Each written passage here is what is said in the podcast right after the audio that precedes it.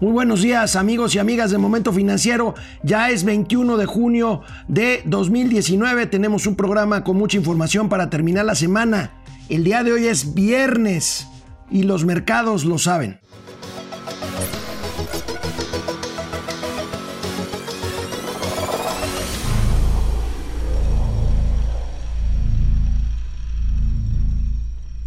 Pues prevalece, prevalece desgraciadamente el pesimismo económico, el pesimismo económico que hemos venido documentando desde hace semanas. Ayer, ayer toca el turno a Citibanamex, Citibanamex, este grupo eh, de los dos principales grupos eh, financieros, bancarios en México, el que lanza, lanza una nueva estimación sobre el crecimiento de México para 2019. Y Citibanamex, de acuerdo a sus propias proyecciones y a una encuesta que hace entre sus clientes y analistas, baja de 1.2% a 0.9% este, este eh, pronóstico para el crecimiento del PIB en 2019. Ya con esto son varias, son varias las entidades que colocan el, el pronóstico de crecimiento por abajo por abajo del, único, del 1%, por supuesto, muy, muy lejos del de eh, eh, optimismo oficial, que ya no es tanto, porque acuérdense que empezaron en 4%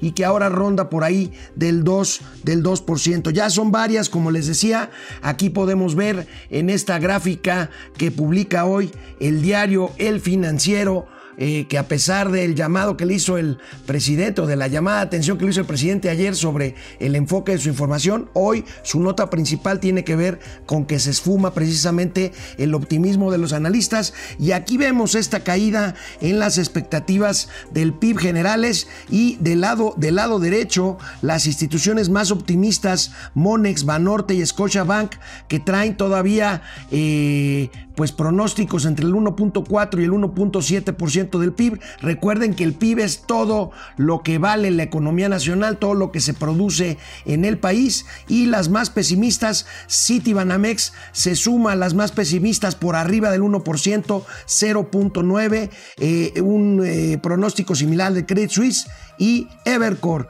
que lo trae un poco más abajo de 0.7%. Por ahí, Bank of America, Bank of America también trae eh, el pronóstico por debajo del, del 1%. Y bueno, esto, esto es una respuesta a que a pesar de que ya se eh, firmó en México o ya se pasó por el Senado, ya se aprobó por el Congreso mexicano el Tratado Nuevo de Libre Comercio con Estados Unidos y que Canadá hará lo propio en los próximos días, pues nada asegura con el presidente Donald Trump que esto sea una garantía. Eh, ¿Por qué? Primero, porque ya lo habíamos dicho, no es seguro que se firme en Estados Unidos y aunque así sucediera, pues Donald Trump en cualquier momento saca otra vez la espada, desenvaina la espada y según sus intereses y según la campaña, pues podrá presionar nuevamente con, eh, con aranceles comerciales eh, para lograr lo que pretenda hacer con México. Y bueno, pues mientras tanto, mientras esto, esto sucede, Andrés Manuel López Obrador. Ayer se reunieron, como decíamos, eh, Justin Trudeau y Donald Trump, y mientras esto sucede en un mundo interglobalizado, pues el presidente, el presidente Andrés Manuel López Obrador reitera, reitera que no irá a la reunión del G20. El G20 es el grupo de los 20 países más industrializados o con economías pues más potentes del mundo. Ahí estamos. Aunque ustedes no lo crean, ahí estamos porque México es una de las principales economías del mundo. Nos guste o no nos guste, a mí me gusta mucho, por supuesto, pero Va a haber su reunión el, próximo, la próxima semana en Osaka, en Japón, y Andrés Manuel López Obrador será el único presidente que no asista a esta cumbre, a esta cumbre de mandatarios del mundo. Veamos. He tomado ya la decisión de no asistir a Japón, a la cumbre de los 20 países de más desarrollo, pero vamos a estar representados, vamos a estar muy bien representados, va a estar en Japón eh, Marcelo Ebrard, secretario de Relaciones Exteriores, y Carlos Ursúa, secretario de Hacienda. Em, yo voy a quedarme en México porque estamos consolidando todo el proyecto de desarrollo, de bienestar y tenemos eh, también el compromiso de informar el día primero de julio.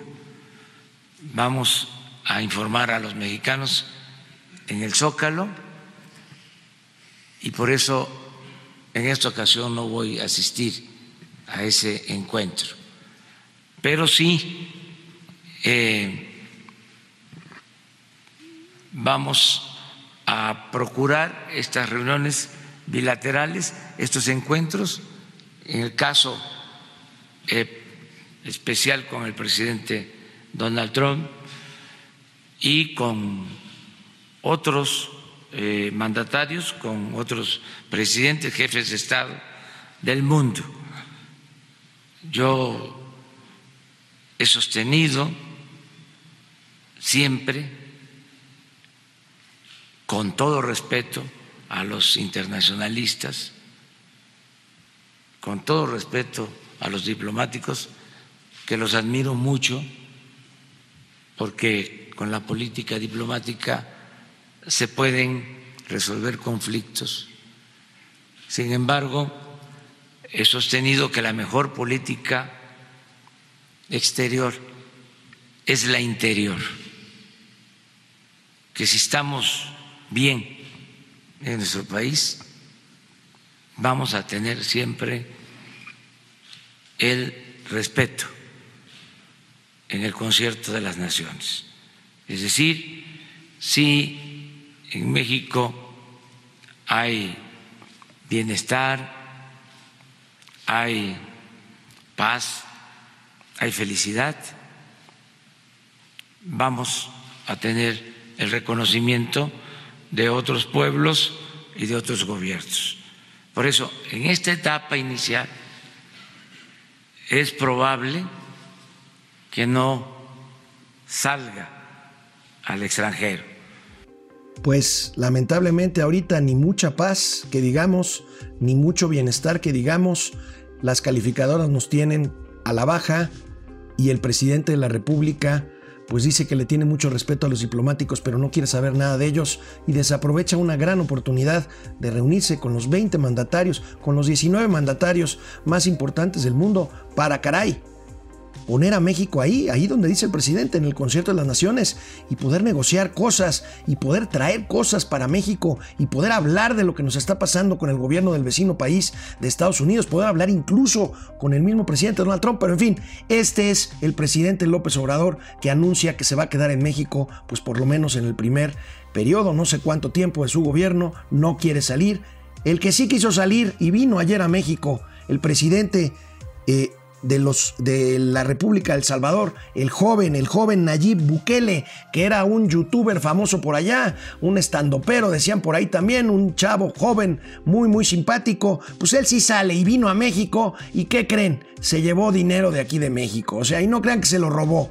Como parte del programa de desarrollo de Centroamérica para evitar la migración hacia el norte pasando por México, pues ayer se arrancó allí en Tapachula un programa por medio del cual el gobierno de México, y esto ya está siendo muy criticado en las redes sociales, el gobierno de México canalizará 100 millones de dólares, 100 millones de dólares para evitar la migración, como con un programa de empleo, de empleo para 40 eh, mil personas en El Salvador, eh, cuyo acuerdo se firmó ayer con Guatemala y Honduras para la siembra, para la siembra en el campo de estos países de 200 mil hectáreas. El presidente salvadoreño Nayib Bukele ayer estuvo con el presidente López Obrador y como anécdota veamos un video, aquí lo podemos ver cuando se saludan allá, ahí está el presidente de la República, saluda a su colega salvadoreño y al levantar la mano le pega un puñetazo sin querer en la, en la, en la mandíbula al presidente, ahí lo tienen otra vez.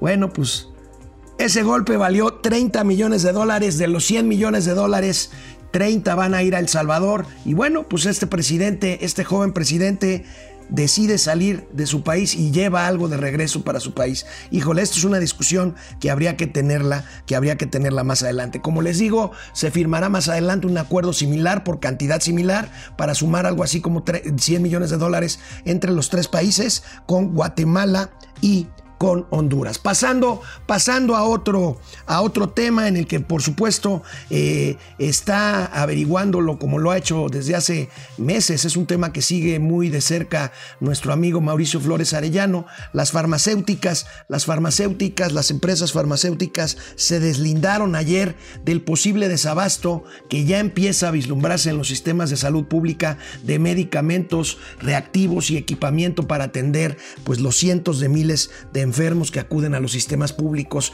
de salud en México. Ayer en la Convención Nacional de la Industria Farmacéutica que se celebró en Ixtapan de la Sal, el gremio, el gremio, la Cámara de la Industria Farmacéutica advirtió que no serán responsables de un posible desabasto de medicinas. Hablan de que el faltante nacional, se lo dijeron Alfonso Romo y al secretario de Salud Jorge García, eh, el faltante nacional asciende a 32% y no se hacen responsables del modelo nuevo que está consolidando las compras de medicamento en la Secretaría de Hacienda. Pero ayer mismo, ayer mismo trascendieron cambios en la estrategia, en la estrategia de la Secretaría de Hacienda de compras consolidadas. Van a seguir comprando los medicamentos en forma consolidada, pero lo que era un problema grave, que era la distribución, que era parte del acuerdo o parte de los contratos con las empresas farmacéuticas, que es muy delicado el transporte, la distribución de medicamentos, pues porque algunos requieren refrigeración, algún manejo especial, en fin. Ayer trascendió que en la Secretaría de Hacienda van a licitar por separado la parte de distribución, incluyendo especificaciones para que los medicamentos lleguen en buen estado y a tiempo a los lugares a donde se necesitan. Mauricio Flores nos tendrá todo el detalle el próximo lunes de esta nueva estrategia de la Secretaría de Hacienda y de la reacción de las empresas farmacéuticas ante esto que ya, ya reportan cada vez más situaciones usuarios en las redes sociales de escasez de medicamentos tan simples como gasas, vendas, eh, curitas en los hospitales para atender la gran demanda que siempre existe. Pasando, pasando a otro tema, Pemex, Petróleos Mexicanos, anuncia lo que ya sabíamos de alguna forma porque se habían cancelado ya estos contratos o estas rondas, licitaciones para asociaciones privadas para extraer petróleo, sobre todo de aguas profundas. El director de finanzas de Pemex, Alberto Velázquez, dijo ayer en el Congreso Mexicano del Petróleo, esto que eh, precisamente Pemex se dedicará ya nada más a aguas someras, o sea, al petróleo que se puede encontrar a cierta profundidad, a cierta superficialidad en el mar o en pozos, en pozos terrestres. Vamos a ver cómo toma los analistas esto. Pemex, como hemos eh, visto aquí, pues está en un verdadero berenjenal de perspectivas muy, muy, muy negativas. Vamos a ver hacia dónde va esto. Por lo pronto, seguimos, seguimos esperando, seguimos esperando el plan de negocios de petróleos mexicanos. Y bueno, hoy en la mañana, hoy en la mañana el INEGI, aquí siempre en Momento Financiero les daremos las cifras que da todos los días temprano, bueno, no, todos los días, según su calendario de difusión de datos, el INEGI y hoy en la mañana da a conocer el consumo, el consumo de gobierno. El consumo de gobierno, o sea, lo que compra, lo que compra el gobierno se contrajo 1.3% anual en el primer trimestre. Veamos eh, la gráfica del INEGI que difunde esta mañana. Se contrajo 1.3% anual, ahí está con la línea roja. Ahí está, pues esto que llaman la oferta y demanda global de bienes y servicios que no es otra cosa sino el consumo generalizado, pero incluyendo al gobierno. Aquí, amigos y amigas, en esta contracción del 1.3% anual del consumo del gobierno y que eh, eh, si lo tomamos por trimestre es del 1.4% y que es la más pronunciada desde 2004, eh, según los datos del INEGI. Aquí, amigos y amigas, encontramos una de las explicaciones de la desaceleración de nuestra economía. El gobierno, el gobierno mexicano, que es un ente muy grande, que es un ente con un presupuesto billonario, pues es un comprador, es un comprador de productos y de servicios y entonces pues en la medida en que el gobierno no gaste, pues esto pega fuertemente en el comportamiento de la economía y como les decía, pues explica, explica esta desaceleración que estamos, que estamos experimentando. En fin, amigos, la semana que entra será ya pues materialmente la última del mes de junio, termina el primer, el primer semestre, aquí estaremos en Momento Financiero, Mauricio Flores nos contará todos los detalles sobre el tema de la compra de medicinas y su distribución que tiene que resolverse ya el próximo lunes si queremos no tener más riesgos de desabasto, pero bueno, ya nos lo comentará Mauricio Flores el lunes. Por lo pronto, yo soy Alejandro Rodríguez, les deseo un muy feliz fin de semana, relájense, ánimo hay y nos vemos el próximo lunes.